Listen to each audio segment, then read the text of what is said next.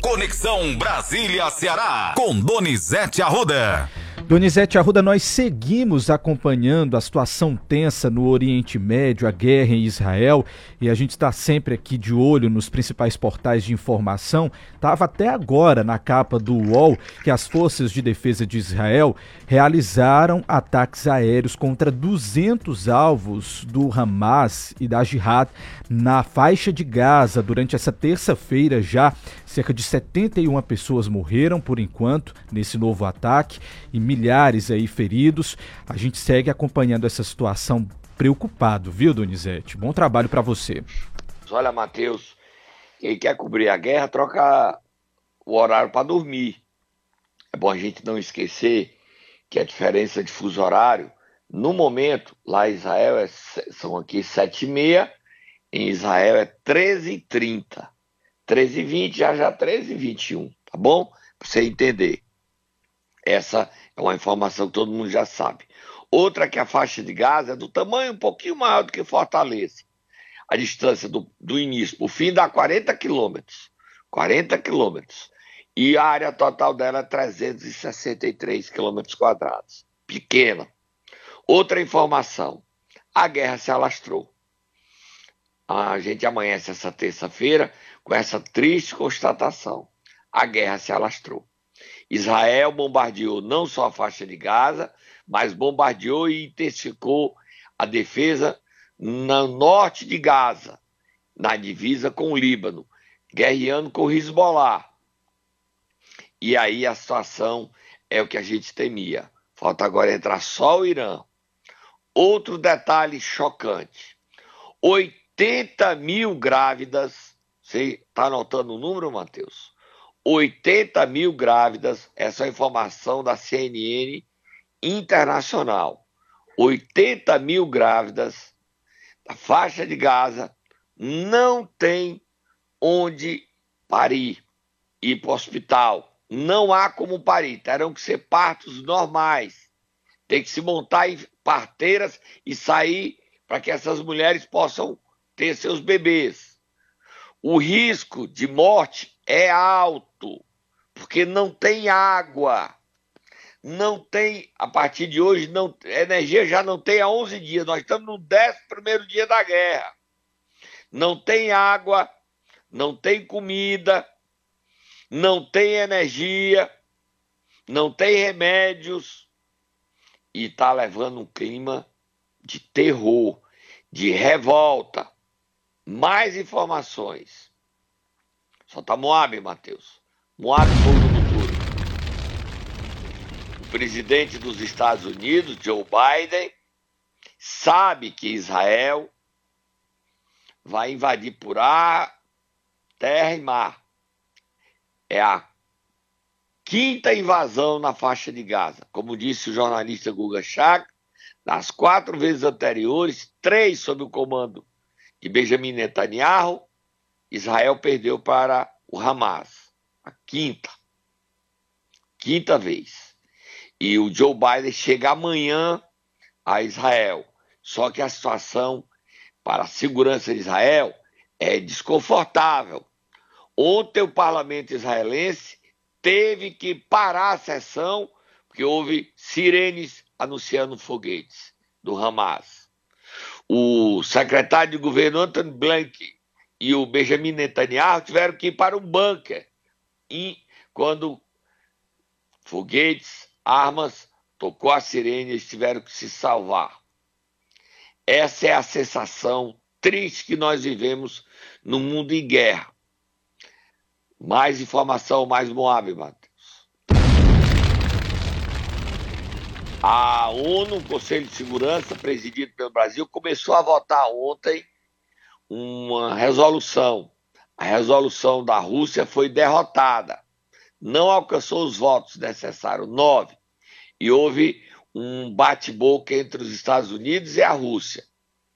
A resolução do Brasil, que ataca Hamas como um terrorista, um grupo terrorista, e defende um corredor humanitário para salvar não só os brasileiros e outros estrangeiros de Gaza, pela Rafah, aí é no sul de Gaza, com o Egito, deve ser votada hoje. A pedido dos Estados Unidos, o governo israelense informou agora na CNN que estava deixando entrar caminhões com comida e medicamentos. Só que falta água. água precisa de energia, que é uma usina. Tudo isso acontecendo no 11 dia de uma guerra que está longe de acabar e de reflexo na humanidade toda. Ontem, para terminar essa, essa primeira parte da guerra, um membro do Estado Islâmico matou quatro pessoas. Momentos, momentos não, já estava acontecendo o jogo entre a Bélgica e a Suécia. Matou dois suecos. O jogo foi suspenso. E ele tem imagem dele fugindo. Ele matou dois terroristas suecos. O jogo foi suspenso no primeiro tempo. É um lobo solitário. São terroristas que vivem é, em países pelo mundo e saem matando gente. Que situação nós estamos vivendo? Próximo assunto, Matheus. Verdade, Donizete. Só antes da gente mudar de assunto, falar que o ministro das Relações Institucionais, Alexandre Padilha, confirmou ontem que outros países da América do Sul pediram ajuda ao Brasil para repatriar cidadãos que estão em Israel e na faixa de Gaza em meio esse conflito aí com o Hamas. Porém, o ministro disse ontem que a prioridade absoluta do governo é repatriar todos os brasileiros primeiro. Então a gente separou um trecho dessa fala do Alexandre Padilha para a gente escutar. Vamos lá? Vamos lá, são 30 brasileiros hoje. Subiu de 22 para 30 novamente. Neste momento, o foco do presidente Lula do governo é cuidar da situação do Amazonas, do Rio Grande do Sul, de Santa Catarina, das situações de tragédias é, que estão acometendo esses estados. Então, o presidente tem orientado os ministros em relação a isso.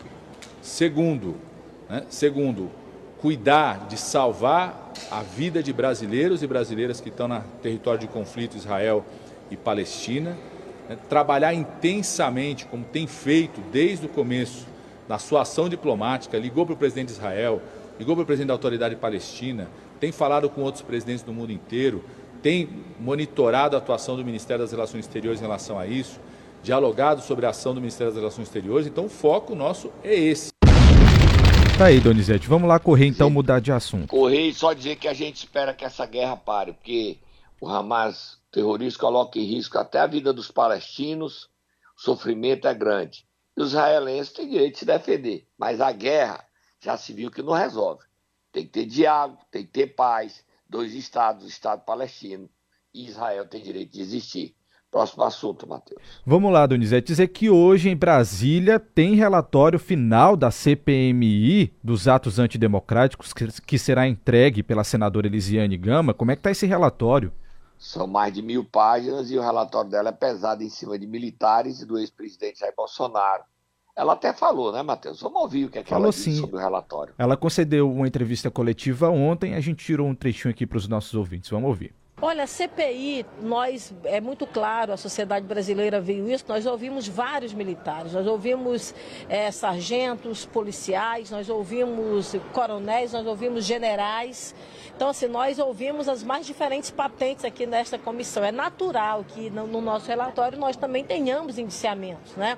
Agora, eu não posso, na verdade, antecipar neste momento. A gente tomou a decisão de fazer esse encaminhamento final apenas na, no relatório do dia de amanhã, mas o olhar voltado para os militares, não há dúvida nenhuma que estará consignado aí no nosso relatório final.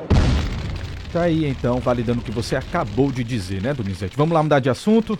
Vamos terminar o último assunto, a história editorial da Folha de São Paulo, né? A questão do dinheiro, da de como é que vai ser essa história da arrecadação. O governo está querendo arrecadar é, e não se sabe se vai arrecadar, né, Matheus? Pois é, Donizete. O Congresso está articulando um fundão de 6 bilhões para campanhas e está avaliando tirar verba da Justiça Eleitoral. É matéria no Globo também essa informação. E a gente, inclusive, falou com o relator da LDO, Danilo Forte, deputado cearense, que comentou a respeito disso. Vamos ouvir? Vamos sim. Orçamento é definir prioridades. E quando o cobertor está curto, você prefere cobrir a cabeça ou cobrir os pés? Essa é a definição. Todos nós estamos vendo que o país está passando por um momento de dificuldade. Por três meses seguidos tem queda de arrecadação. Eu sempre defendi o fundo eleitoral privado, as empresas, as pessoas contribuindo com seus candidatos para elegê-los e não tirando do poder público, que tira da escola, tira da saúde, tira do transporte, tira da segurança. Agora, de novo, vem um problema, porque a lei é tirada do orçamento. E a pressão dos partidos aumenta, porque os partidos querem mais dinheiro para eleger os seus candidatos. Isso é natural. Então, esse debate precisa ser feito. Até agora não foi encontrado um ponto de equilíbrio.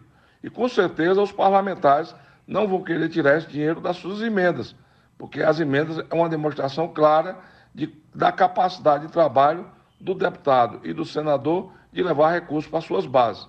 Esse é mais um problema que nós vamos ter que enfrentar na construção do orçamento de 2024. Eita, Donizete. São muitos problemas, hein? Sim. Muitos problemas. Vamos dar uma paradinha, tomar um cafezinho, porque vem notícia boa. Faculdade de Medicina em Baturité. E mais. Tem uma mais, Donizete. um ex-chefão de facção paulista contando que prefeitos são parceiros dessa facção. Nossa, eu te disse, Matheus. Volto já tomar um cafezinho aqui para ficar mais quente e acompanhando a guerra aqui com- concomitante. É para endoidar, trabalhando com televisão ligada, rádio ligada. É loucura, Matheus. Vamos, voltamos já. Momento Nero. Correndo, Donizete Arruda, eu quero saber quem é que nós vamos acordar nesta terça-feira. 1 a 0, 2 a 0, 3 a 0, 4 a 0, 5 a 0. Goleada de André Figueiredo contra o senador Cid Gomes. Perdeu, perdeu, perdeu, perdeu de novo. Vamos acordar o Cid Gomes que tá goleando. Levando de goleada do André na briga pelo PDT do Ceará. Vai, Tata, acorda, Cid. 1, 2, 3, 4, 5, 5, 5, 5, 5 a 0, Matheus.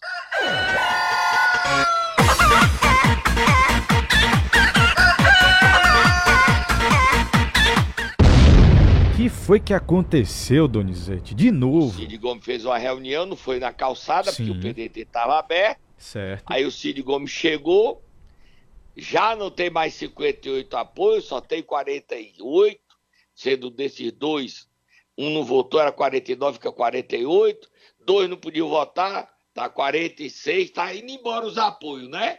Um bocado de suplente, aí o Cid Gomes foi eleito, não cumpriu o estatuto, que é um terço de mulheres, só tinha uma mulher na diretoria, na executiva. Aí o Cid Gomes foi eleito.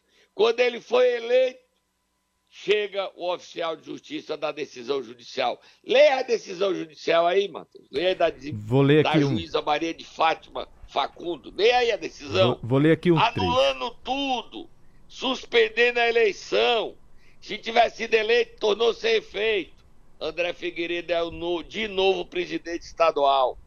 E mais, leia a decisão, Matheus. Defiro parcialmente a tutela de urgência solicitada no sentido de suspender os efeitos do edital de convocação de reunião extraordinária do PDT Ceará, que marcou a eleição de novo executivo estadual para o dia 16 de outubro de 2023 às 15 horas, ou caso já tenha sido realizada a reunião, que se suspenda os efeitos da mesma até ulterior deliberação deste juízo, um trecho então da decisão do documento.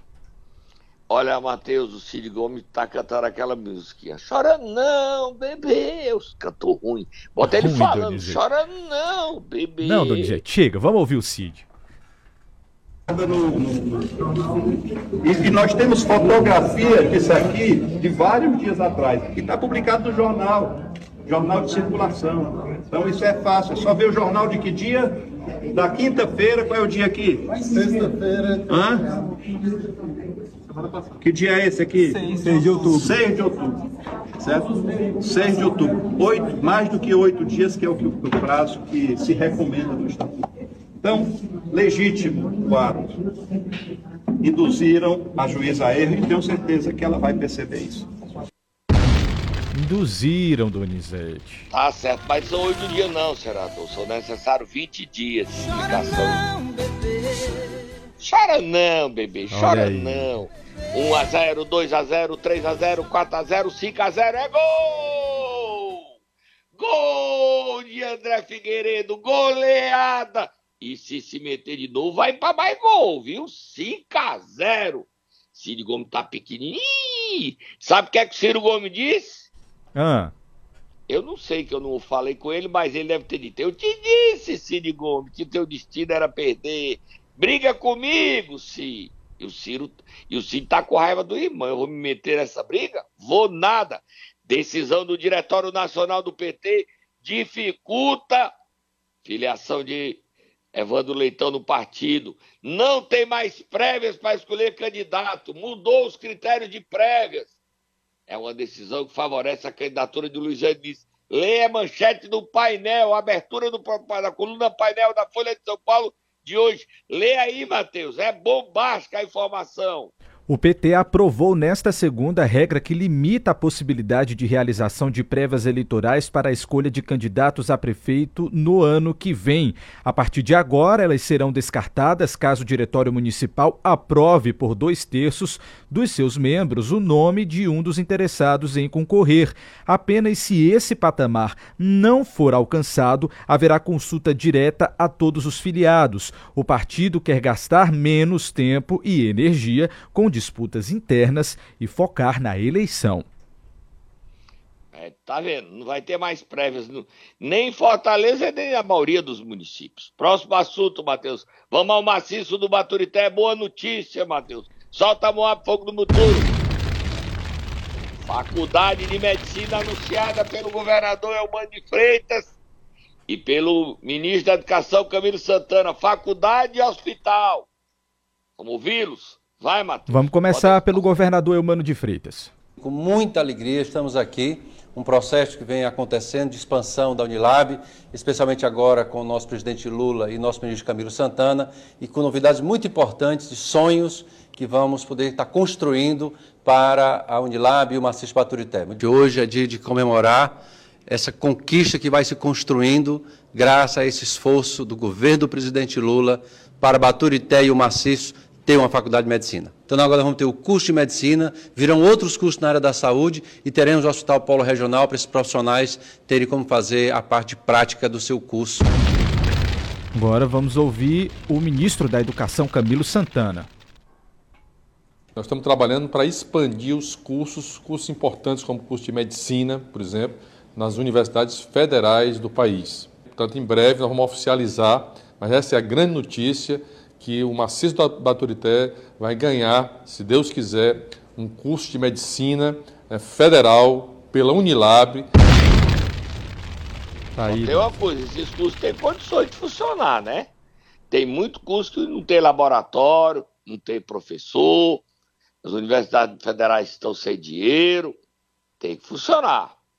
Tem que funcionar. E esse hospital regional polo que vai ser construído também tem que ter todas as condições para atender os 300 mil habitantes dessa região do Ceará, o Maciço Baturité, Vale do Acarape. Tá? E também vai, é mais um curso de medicina. Agora, são 10 cursos que vão ser abertos, mais o, o da Unilab são 11 cursos. É muito doutor nessa, nesse estado. Tem que se formar com qualificação. Vamos mudar de assunto, Matheus, dizer que ontem houve protestos dos garis de Iguatu. A empresa Bracef não recebeu dinheiro porque ela não tem os atestados, não paga as contas, está atrasado salário, atrasado até a cesta básica e a situação dessa empresa. Ela tentou voltar, ela foi inabilitada, foi posta para fora pelo prefeito Ronald Bezerra, ela tentou voltar na justiça e a justiça falou: nananina, não, fora.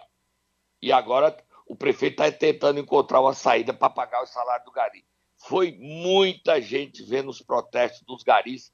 Deu mais de 60 mil impressões no meu Instagram o vídeo dos protestos dos garis ontem em Iguatu. Próximo assunto, Matheus. Vamos lá mudar de assunto, Donizete, porque teve denúncia de ameaça de morte. O bispo titular da Diocese de Crateús, Dom Ailton, e outros padres foram ameaçados e não estão nem andando no município de Tauá, Donizete, por conta dessas ameaças. É, e quem disse isso, nós não vamos nem dizer que, ó, é Dom Ailton Menegus. Agora, quem está ameaçando ele, você sabe quem é, Matheus? Quem, Donizete? Aquela turma que a gente não pode Entendi. dizer, tá certo? Certo. E nós tem medo. Eu tenho, não sei você, mas eu tenho medo. Você tem? Com Ou certeza, só eu que sou Donizete. frouxo? Eu também sou. Nem menciono, nem menciono. Vamos ouvir a É denúncia? aquela turma que ameaçou o bispo. Imagine, olha, se estão ameaçando o bispo e quatro padres, como é o nome dos quatro padres? Os padres são Elton, Neto, Thales e Damásio. A prefeita de Itauá, Patrícia se mostrou indignada e cobrou providências do governo do estado, da Secretaria de Segurança, para resolver isso. Realmente, vamos ouvir o padre Gel falando que o bispo não apareceu na festa de encerramento nossa, da padroeira Nossa Senhora do Rosário porque está ameaçado de morte. É inacreditável isso está acontecendo no Ceará. A que ponto a turma poderosa está ameaçando até bispo? Bispo. O caso já chegou no Vaticano.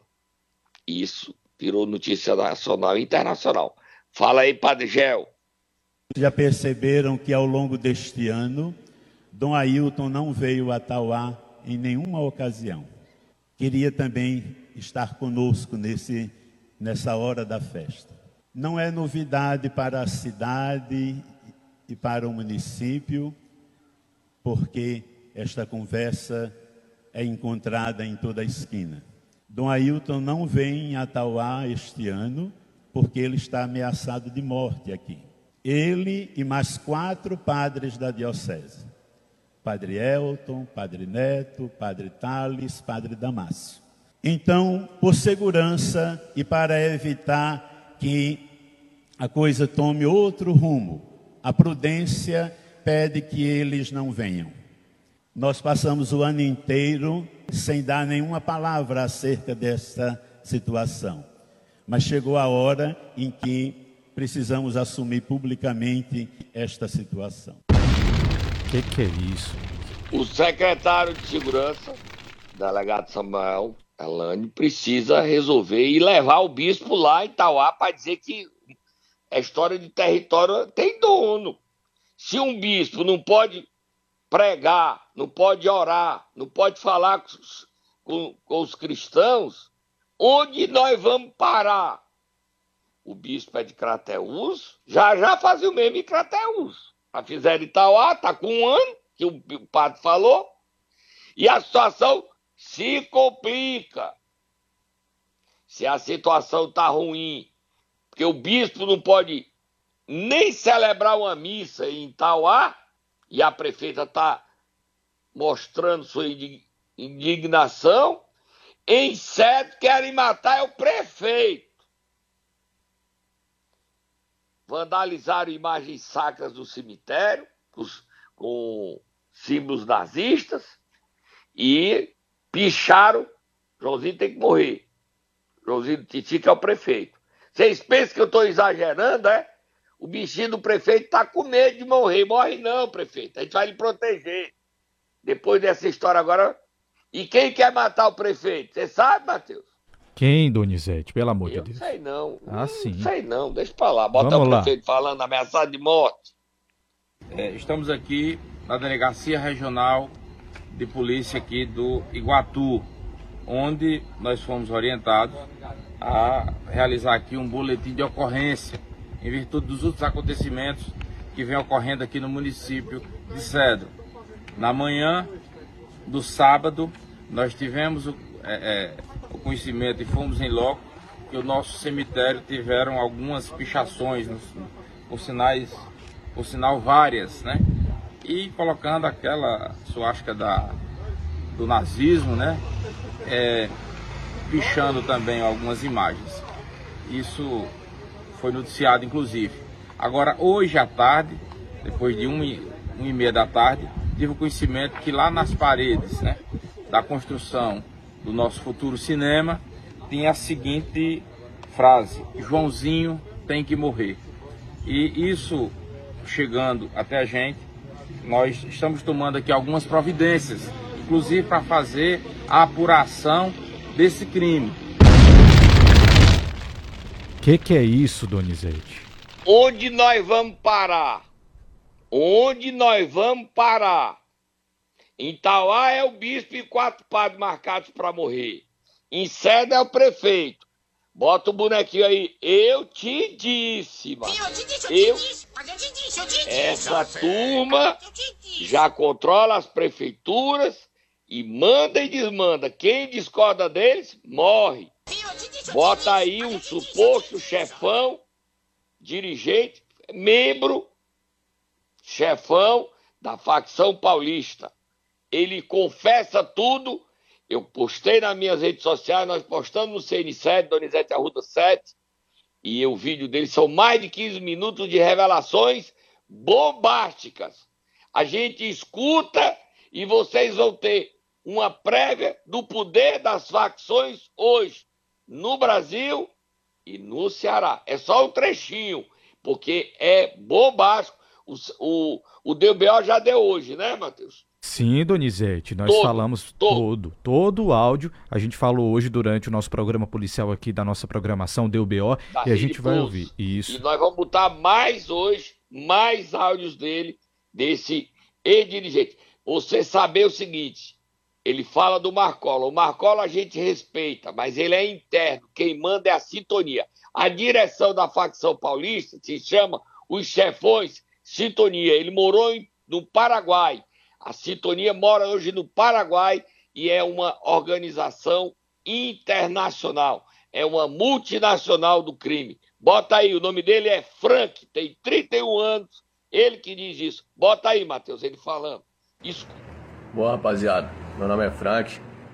Só de eu estar gravando esse vídeo aqui, já estou colocando minha vida mais em risco ainda do que ela já se encontra. Sou ex-integrante da maior FAC de São Paulo.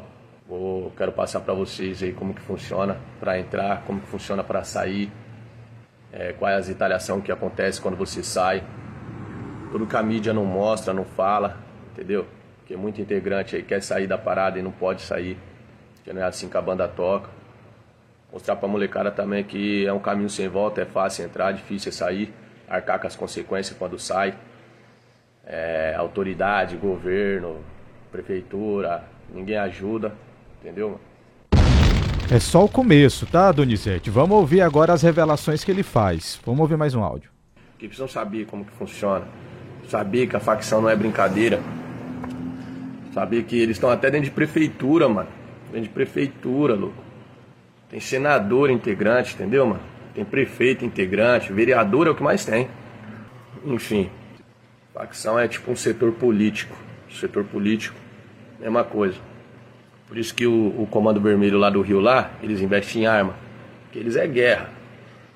O PC aqui em São Paulo não, mano. Eles investem em se infiltrar dentro de prefeitura, dentro de órgãos do governo. Entendeu? É. Foi nisso que eu acreditei. O que que é isso, Donizete? O que que é isso? Bota só o bonequinho aí. Eu te disse. Sim, eu te disse, eu te disse. Mas eu te disse, eu te disse. Tinha mais aqui, mas o nosso tempo já tá acabando. Já. Pode chamar o trechinho, só mais um pedacinho, só pra mim ir embora. Só o trechinho, só o trechinho, por favor. Quem manda no Brasil é o PCC, mano. Entendeu? A economia do Brasil é sustentada através do tráfico de droga, boa parte dela, mano. Entendeu? Por isso que não para, mano. Não para. Eu vou começar a gravar pra vocês provando isso. Entendeu? Provando nos enquadros pegar uns vídeos que eu tenho também de uns homicídios, de umas coisas que eu vi, presenciei, que aconteceram, de negociação com o vereador. Aí vão começar a dar, dar moral no bagulho, mano. Vou jogar tudo no ventilador, mano.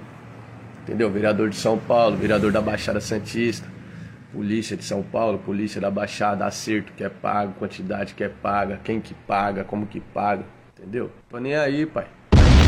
Eita, rapaz. Matheus Quantos dias esse cidadão aí, vamos chamar ele de cidadão, esse membro da FAC, como ele diz, paulista, vai durar, hein, Matheus? Ele mesmo diz, tudo. Donizete, que ele, ele acha que não dura nem três dias após essas declarações que viralizaram ontem nas redes sociais.